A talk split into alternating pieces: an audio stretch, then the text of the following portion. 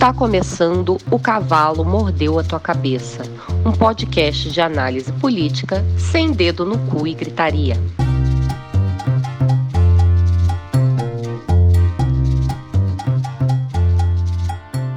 Tudo certo. Olá a todos, está começando o primeiro podcast O Cavalo Mordeu Tua Cabeça. Podcast tem, que tem como intenção é, debater temas complexos e ajudar um pouquinho a criar análises políticas, sociais um pouquinho mais, de uma forma mais sensível, mais crítica. E junto comigo, nessa empreitada, é, meu nome é Josi, está é, a minha amiga, doutora Sutini Marie. Tudo Olá! Bem? Tudo bom, Josi? É nóis, estamos aqui, né? Fu, fala um pouquinho, só antes da gente começar é, o, o, primeiro episódio aqui sobre é, necropolítica e pandemia, fala um pouquinho da sua pesquisa, é, um pouquinho da sua carreira acadêmica, para as pessoas entenderem. Tá bem.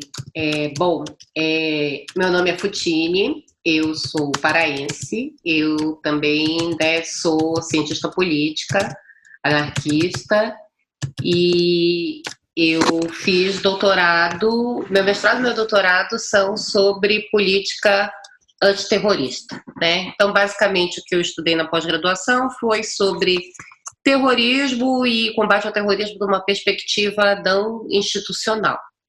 É, além disso, né, nos últimos anos eu tenho trabalhado com pesquisa relacionada a gênero, né? Então, eu ministro algumas é, oficinas relacionadas a gênero, mas eu sempre, sempre tento trazer para esse trabalho uma perspectiva que seja anarquista ou uma perspectiva não institucional é, e não pensar né, as questões feministas ou questões raciais separadas da política de forma geral.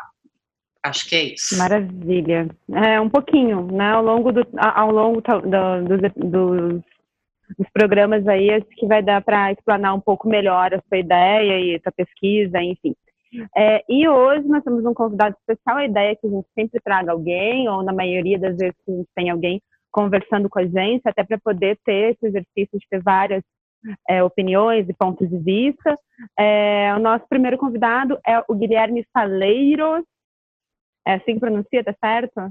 Sim, é um jeito bem normal e tranquilo de se pronunciar. Bom, o, Gui é doutor é, em antropologia social, pesquisador de antropologia política com ênfase em povos indígenas, Estado e anarquismo. É, Gui, antes de a gente entrar no, no assunto propriamente dito, Fala um pouquinho da tua pesquisa, especialmente sobre os povos indígenas, sobre os savantes. Conta um pouquinho é, desse teu tempo aí de pesquisa na antropologia dos povos indígenas para gente, por favor. Sim, é, eu fiz mestrado né, e doutorado né, sobre, o, sobre e com o povo indígena chavante. Né. No doutorado eu tive a oportunidade de fazer pesquisa de campo, o que não deu para fazer no mestrado.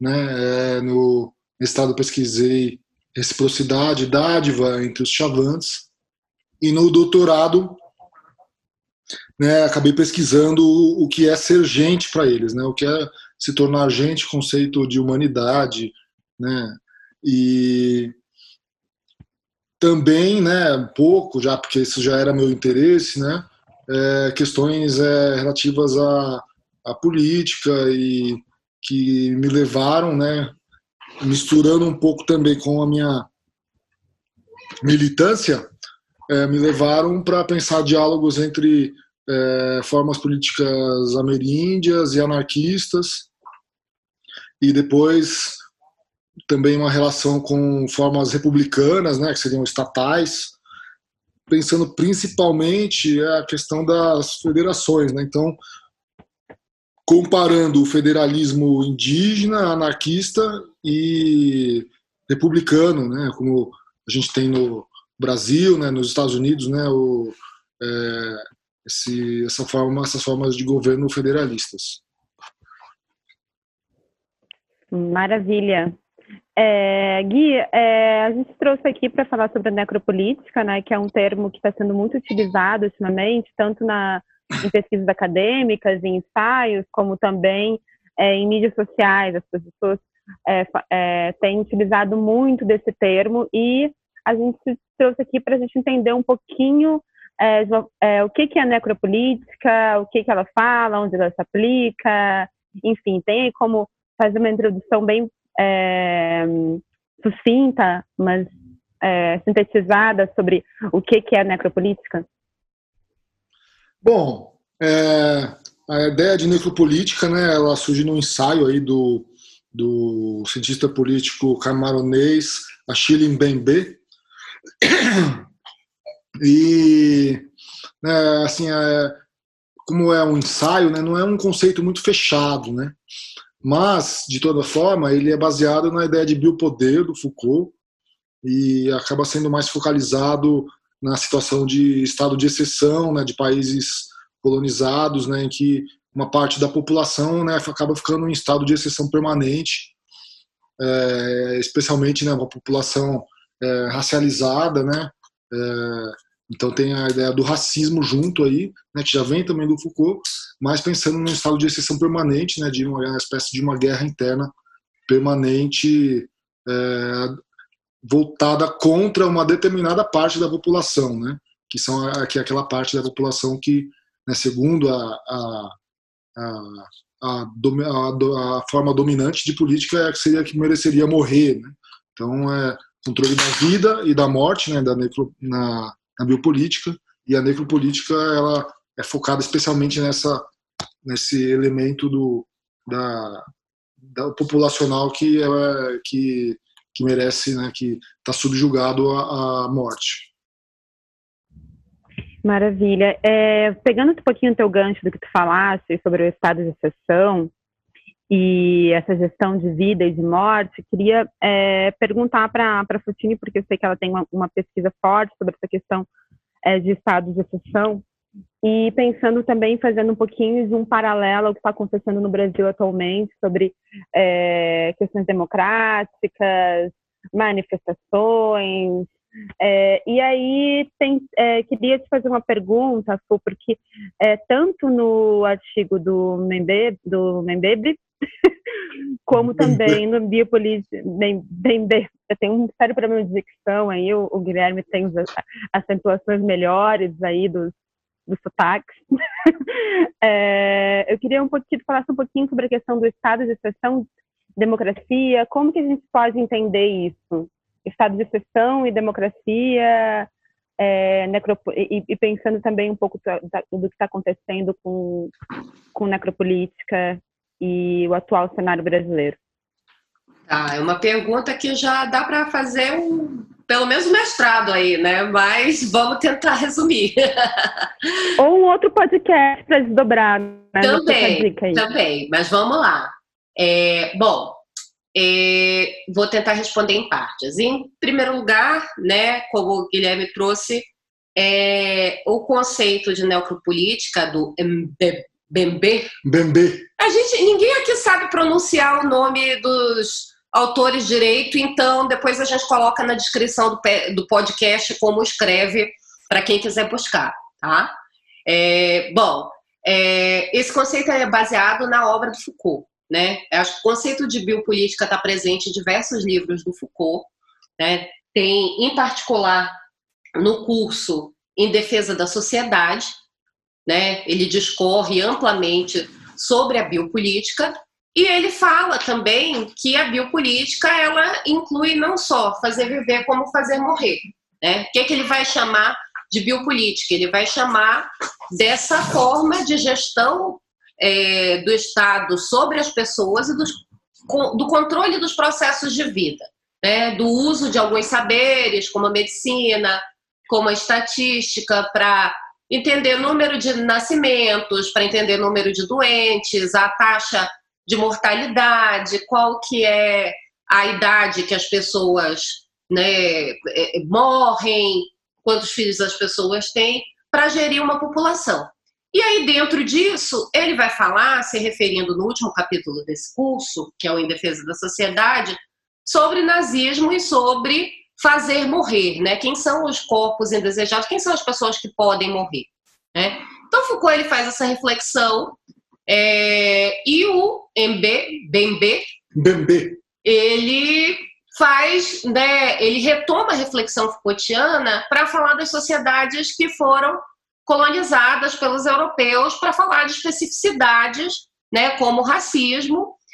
E assim, é importante a gente pensar que a necropolítica, ela não é algo que se aplica é, somente a governos autoritários, ela faz parte né, do próprio modo de gestão dos estados modernos. E a gente vai verificar né, situações de necropolítica tanto em governos autoritários quanto em governos democráticos. Né? Acho que é importante a gente pontuar isso, porque no Brasil a gente está vivendo uma situação né, de mobilização contra um governo autoritário, democraticamente eleito, é, e que tem adotado atitudes que podem ser analisadas a partir desse conceito de necropolítica, tanto no modo é, como o governo tem sido negligente ao combate da pandemia, quanto é, no modo em que muitas políticas é, de Estado têm sido negligentes com populações mais vulneráveis, com mulheres, com populações LGBT, é, a própria política de segurança, essa ênfase num discurso é, pró-encarceramento, é, que vai dizer que bandido bom é bandido morto, que vai negar direitos humanos, né? E acho que para a gente pensar a respeito, é, uma visão, né, um autor que contribui para a gente ampliar essa reflexão, quando a gente fala de estado de exceção permanente, é o Giorgio Agamben, né, que é um autor italiano, e que ele fala sobre é, estado de exceção. E aí ele vai chamar atenção para algo muito importante, né, que nós anarquistas chamamos atenção para isso também, que é o fato de que é, as democracias não prescindem do estado de exceção. Né? Isso quer dizer o quê? Isso quer dizer, em primeiro lugar, que a lei, a Constituição das sociedades democráticas vai prever né, é, nas suas constituições a suspensão da lei em situações especiais, no estado de emergência, estado de sítio, em que a lei pode ser suspensa né, é, e declarada lei marcial, e aí você tem a suspensão das garantias institucionais, mas também existem diversos dispositivos é, direcionados a combater aqueles que são considerados perigosos ou indesejáveis, né, principalmente terroristas, né, aqueles que são considerados inimigos da sociedade e que também vão ter um ordenamento jurídico diferenciado.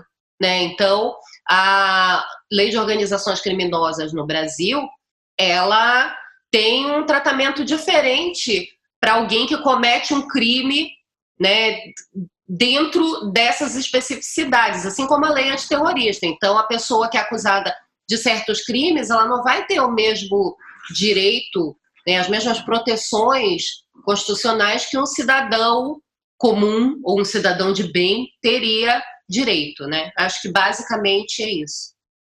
É, e é... falando talvez já mais diretamente né, na questão que a gente está querendo discutir, né, que é a que é a questão da pandemia, né, eu acho, né, analisando aí questão, o, o, aspecto internacional dessa pandemia, né, transnacional, né, global da pandemia, e de como os diversos países do mundo têm reagido, né, com suas políticas em, é, contra essa pandemia, né, a gente olhando para as diferenças de políticas entre os países, né, a gente pode identificar alguns países que têm uma política gritantemente distinta dos demais, né, como os Estados Unidos e o Brasil, né, por exemplo, né, que assumiram uma posição aí é, praticamente negacionista, né, que tem a ver com negacionismo científico e também do, do desses dos, dos, governos desses países, né, é, e é, esse, esse elemento e mais alguns outros que eu vou pontuar, eu acho que eles apontam para como essa pandemia ela causou uma certa um certo abalo do padrão da necropolítica nesses países, né? Então causou um certo descontrole né, da necropolítica. A gente for pensar que a pandemia chegou nesses países também a partir da elite, né? E, e ela continua, ainda que seja uma a população mais afetada, seja a população periférica, negra, imigrante, né? Ela também afeta outros outras afeta a população, afeta é, aulas de elite como os médicos, por exemplo, né, que são estão sendo afetados é, de uma maneira forte aí.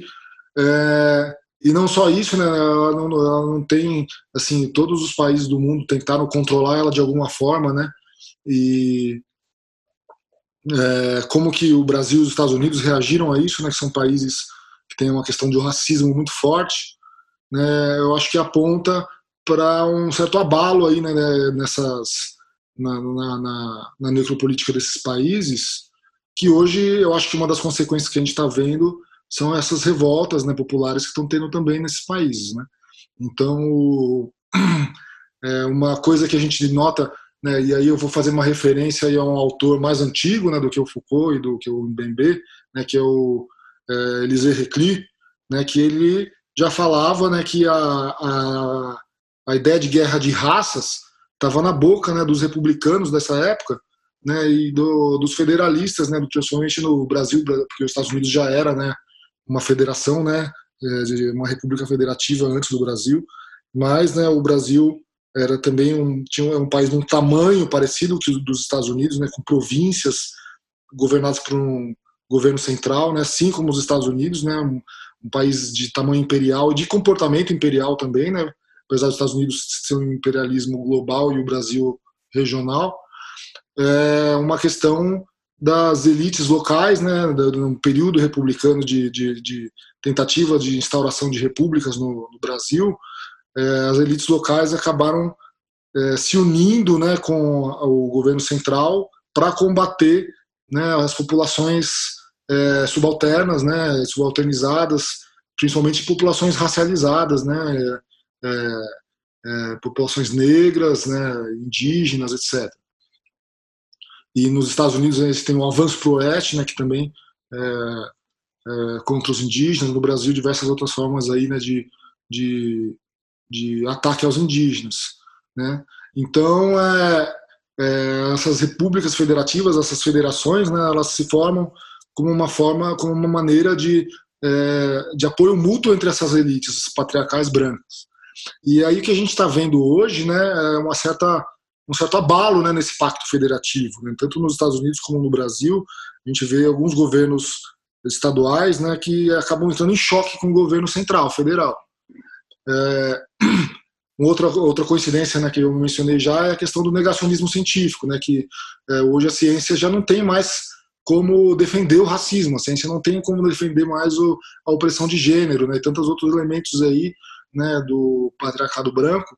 Então, é, eu entendo né, esse negacionismo como parte disso. Né? E um terceiro ponto também, né, que a pandemia acabou é, coroando, né, o coronavírus acabou coroando, né, aí, apesar de ser algo que já estava vindo de muito antes, que é a, o poderio da China. Então a China já estava crescendo, já faz muito tempo, né, que está se despontando como uma potência mundial e assim a impressão que a gente tem é que nesse momento ela, ela, ela surge como a primeira potência aí, global, né? É, a, depois dessa pandemia, né? Já estava né, caminhando nesse sentido. E é, o curioso é que a China faz isso, né? É, praticando aquilo que, o, que o, os países do, centrais do capitalismo, né, como na Inglaterra, nos Estados Unidos, praticaram no passado, que é o quê? Produzindo e vendendo mercadorias né, concretas, sólidas, né? Então, enquanto que o, o chamado Ocidente aí se desvairou para uma suposta é, uma, um suposto capitalismo líquido e modernidade líquida, a China estava fazendo fazendo é, ventilador, microchip, é, calça jeans, é, sei lá, tudo que é os objetos que a gente consome né, no nosso dia a dia, né, até celulares, tudo mais. E hoje é, né, o mundo inteiro depende da China para isso e é o principal produtor dos equipamentos, né, dos EPIs, é, dos ventiladores para respiração das pessoas que são vítimas da Covid-19, né? É o principal produtor desses equipamentos médicos também. É, o engraçado é que a gente vê uma doutrina, no, no, tanto nos Estados Unidos como no Brasil, uma doutrina antiquada, né, baseada numa ideia de comunismo, né, que é, também uma parte da esquerda né, acredita né, que a China seja um país comunista. Né, assim, a China está aí no, no, praticando o capitalismo mais, mais básico, mais fundamental, e é assim que é, ela se conseguiu ter um, um, domínio hoje, não, não é um domínio, controle total, mas é, enfim, né, porque o imperialismo não é assim tão, né, tão certeiro, né, tem as disputas, né, o, o, o, o sistema global ele não tem uma uma dominância centralizada, mas a China é um país extremamente potente agora nesse momento, né? E, é, tudo, toda essa situação, né, todas essas condições que eu falei, elas estão mostrando para um certo abalo do sistema de poder, né, é, baseado na necropolítica desses países como os Estados Unidos e o Brasil. Né? A própria eleição do Trump e do Bolsonaro tem a ver com isso, né? que é tentar o retorno né, para as bases dessa, da, dessa política, né, do patriarcado branco, né, é, e, assim que é, contra é, políticas que tinham uma feição um pouco mais de esquerda, não tão radicais, né, mas enfim, é, que tanto que elas tiveram todas elas tiveram seus papéis imperialistas, combate ao terrorismo, né, de é, como a Futini falou né, agora aí de necropolítica também, né, é, de racismo ambiental e tudo mais, enfim. É, mas, né, o, o do, Trump e o Bolsonaro eles vêm buscando né, um retorno para esse patriarcado branco. Né? E é, a forma como eles lidam com a pandemia, a forma desastrosa, né, como eles lidam com a pandemia, é um sinal né, do, de como né, isso é tá frágil hoje, né? Assim, isso não quer dizer que, poxa, então vamos, vamos derrotar o fascismo na, na América amanhã. Né? Eu acho do, duvido né, que esteja muito perto disso. Mas é, é, assim, é um momento de crise, realmente. Né? É, Gui, pegando um pouquinho do que tu falaste, até para ver se, eu conseguir fazer uma síntese aqui, é, tu falas que a pandemia ela dá uma desestabilizada em relação à forma que se é, implementa a necropolítica, porque algumas pessoas que é, deveriam estar salvaguardas de vidas que importam acabam sendo afetadas, né? Visto o número de médicos que acabaram falecendo, pessoas, a, a, pandemia chegou aqui pela classe média, né? Mas ao mesmo tempo, quando a gente vai falar em números e estatísticas, a gente tem aí é, a população negra mais vulnerável, que é, eu vi há pouco tempo, assim, na semana passada, é, no, no, portal do UOL, que 62% é, que, que a chance de um negro é, falecer por Covid é 62% maior do que é, de uma pessoa branca, né? É, então tem também essa questão aí de que as, as populações mais vulneráveis acabam ficando também mais vulneráveis é, à questão é, de assistência médica, enfim.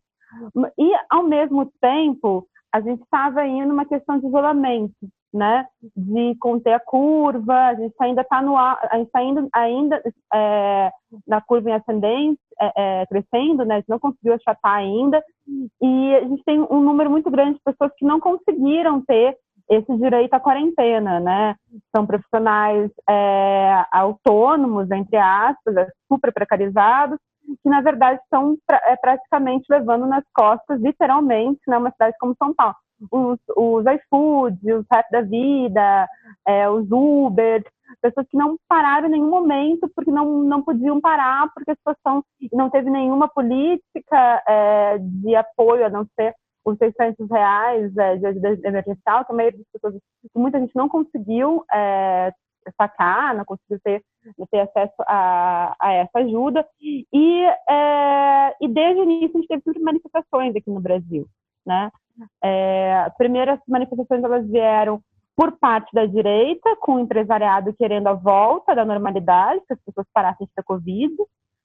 É, depois a gente começou a ter manifestações contra o STF, com um punho antidemocrático, fechamento de Congresso, volta do AI-5, e agora a gente está indo, a gente é, viveu no domingo passado, nesse último final de semana de maio, é, um número de pessoas, é, uma, uma manifestação de cunho popular, né, é, indo para as ruas para um afrontamento em relação aos fascistas, em relação ao conservadorismo, no meio de uma pandemia. É, então, a gente tem uma situação em que a gente é, tem aí uma necropolítica instalada, que mais que ela tem aí uma certa é, desestabilizada né, por conta da pandemia, mas, ao mesmo tempo, a gente não tem uma, uma forma de salvo resguardo da vida do trabalhador. Como que, tu, como que tu lês isso? Assim, tipo, é, assim, não, não há dúvida de que a recusa, a, a recusa da quarentena ela é um traço da necropolítica mesmo, né? É, mas é, a gente vê no resto do mundo inteiro as pessoas negando isso, né? Então, o abalo está vindo de fora, né? Não de dentro, né? O, aqui ainda, assim, o Bolsonaro, o Trump, né? Estão fazendo de tudo para continuar que as coisas sejam assim, né? Mas é, assim, outros países da América Latina, a gente vê o exército impondo a quarentena, né? E é, a gente vê é, o, muitos anarquistas, pessoas de esquerda, indo contra isso, né? Só que, certo, em certo sentido, né, é, é, isso, é, essa discrepância entre, entre políticas de outros países que estão fazendo uma quarentena intensiva e, inclusive, salvando vidas né, nesses países, né? De ver né, o Paraguai, a Bolívia, né, a Argentina, o Uruguai, todos esses países aí é, que são bem distintos politicamente, cada um deles, eles estão é, conseguindo conter a pandemia, né? E a gente vai falar, ah, esses países são, é, são é, quer dizer, então que eles são países socialistas, que eles são países é, todos de esquerda? Não, né? A Argentina tem um governo um pouco mais à esquerda, mas é, não quer dizer que são, né? Então, o gatos, né? Gatos estão passando por aqui. É, o é, participando, óbvio. Tentativa né, do, de, de manutenção, né? É, com o negacionismo tem uma tentativa né, de realmente né, ah, não tem morte coisa nenhuma, né? Por quê? Porque quem está morrendo realmente é uma maioria né, periférica, negra, etc. É, mas é, isso não está se sustentando, né? Em termos, isso não tem um respaldo científico mais, né? Como tinha é, antigamente, como tinha é, na, em outras formas de, de leitura da ciência. Isso não tem mais um respaldo é, internacional. Né? Isso não tem mais um, a, a, um respaldo também da população, né? que está em choque. Né? Tem, é óbvio que tem uma parte da população que continua acreditando nesse tipo de coisa e mantendo, né? né? E eu acho que é uma questão de se da, também de uma certa população se conscientizar de que a quarentena ela é coisa de playboy. Quer dizer, desculpa, a quarentena ela é ela é contra os playboys. Né? Assim, é, coisa de playboy é não ter a quarentena. Né, assim, porque a gente vê muita gente falando assim, ah, porque o povo está na rua aí trabalhando e tal. Isso aí é porque está sendo explorado, entendeu? Isso aí é porque a pessoa está sendo explorada, o patrão está botando ela lá para correr risco, né? E é, para não ter essa ilusão, né? Assim, ah, quem está na quarentena é ótimo, quem está na quarentena, que bom, né? Que está conseguindo fazer quarentena, né? Tem, tem gente que está desempregado e está fazendo quarentena, né? Como, como eu, né? Como eu. você. É, é, eu. É, eu. Eu tenho gente que trabalha em casa, a gente também já trabalha em casa faz tempo, né? Com, com serviços é, de né, altamente precarizados, enfim. E, é, mas é assim, se eu tivesse com o emprego de ir para a rua, né, eu é, provavelmente estaria é, defendendo a quarentena, estaria defendendo greve. Né? Então, eu acho que é, essa questão também é, é importante né, para os trabalhadores, né, para as pessoas da, que estão sofrendo, né, que estão correndo riscos aí na rua, né, com a pandemia, que ela, ela existe, né, é, de, de se ligarem né, para esse elemento da luta, né, de não negar a quarentena, negar a quarentena é capitalista, negar a quarentena né, é necropolítica. Claro, claro. Agora, indo mais ou menos para o encerramento, eu acho que já fiz aí o convite para a gente fazer um só sobre essa questão de democracia, porque eu acho que é bem urgente. E ela tem muito para falar, não vai dar tempo de ouvir tudo que ela pode explanar aqui nesse, nesse podcast. as pessoas têm muita urgência de terem respostas. Eu acho que talvez seja até interessante começar esse podcast falando sobre isso. A gente não está aqui também com a pretensão, porque seria altamente pretensioso, de trazer soluções ou trazer formas, enfim, né, de que a gente possa apresentar aqui em 40 minutos uma conjuntura de solução para questões tão complexas. Assim. Mas as pessoas têm essa, necessidade é, de é, ter respostas rápidas, ver o que, que a gente pode fazer agora, embora, enfim. É, o que, que a gente pode tirar desse, desse momento que a gente está vivendo, é, que a gente precisa ficar atento, ou que a gente pode espelhar, ou que a gente pode pensar, são as organizações autônomas de solidariedade, é, são é, politizar mais as pessoas, é, tentar ter uma visão mais crítica. Que a gente pode aí é, tirar desse momento como uma continuidade de pensamento político e de ação política? Olha, eu não tenho, né, como tu disseste, não tenho uma resposta simples para isso, né? A gente adoraria ter.